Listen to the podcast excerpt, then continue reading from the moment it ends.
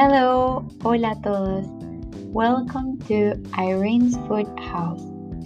I want to apologize because I had told you before that episodes were gonna be just in Spanish, but I was thinking and I wanted to do some episodes for uh, listeners that are new in the language that don't understand Spanish yet but want to learn new words.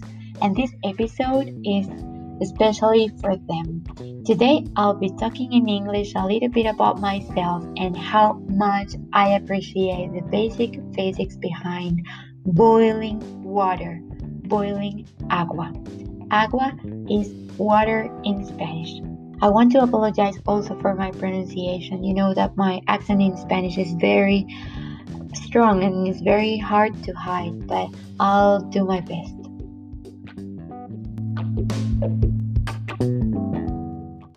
I don't know, guys, if you, when you're cooking and you fill a pot with water, with agua, let's say to make some pasta or to boil eggs, I don't know if you start thinking about something in particular or just the cooking procedure that you're doing at the moment.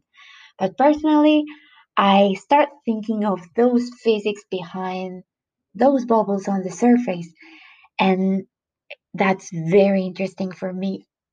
The fact that water reaches its boiling point when the water vapor pressure equals the atmospheric pressure of the place where the water is boiling that's amazing. The boiling point varies depending on the atmospheric pressure. Maybe we have learned that in school. And at a higher height above sea level, we will find lower atmospheric pressure, and therefore the boiling point is reduced. For every 300 meters in altitude approximately, the boiling point will be reduced by 1 Celsius degree. I don't know if this is applicable for every liquid or just for agua, but if I am in Medellin at 1,480 or 1,490 meters above sea level, the water boils when it reaches 95 Celsius degrees or so. But let's pretend that I'm at the peak of a very high mountain like the Everest of more than 8,000 meters of altitude, where the pressure is very low, then the water would boil at 70 Celsius degrees. Let's stop one moment here to introduce you to the verb in Spanish hervir, to boil. H E R V I R, hervir. If you notice, uh, I don't pronounce the H at the beginning. It might be because I'm from Latin America, so I don't say hervir, I say hervir. The H is mute. So it's not hervir or hervir, no, it's hervir.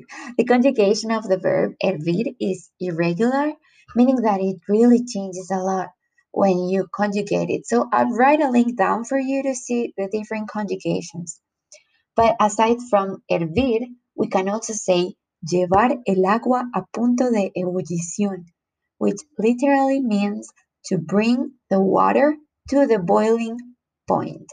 That scientific beauty of boiling agua was one of the few things that motivated me to stay attentive during physics class in high school. This is all the physics I know, I think.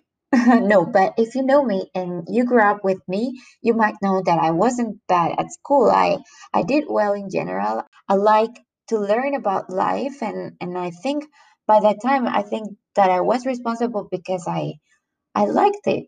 But during my last years of high school, I was really fighting against the educational system because I think it didn't encourage you to apply what you learned in your daily life, but just to do and repeat the same again and again.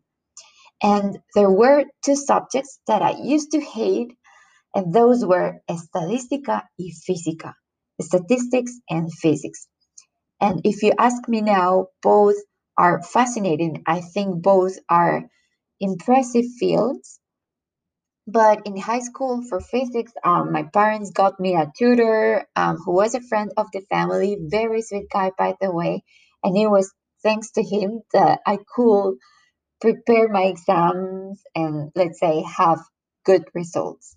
I think I wasn't doing the effort to really understand physics and the mechanic and thermostatic processes behind common things like whipping cream, baking cookies, or just bringing agua to boil.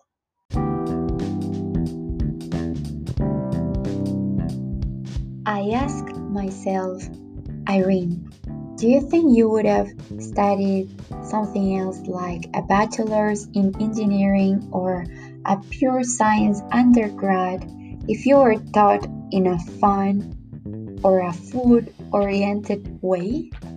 Probably, but by that time, my teachers were very monotonous and skeptical regarding the use of a dynamic pedagogy.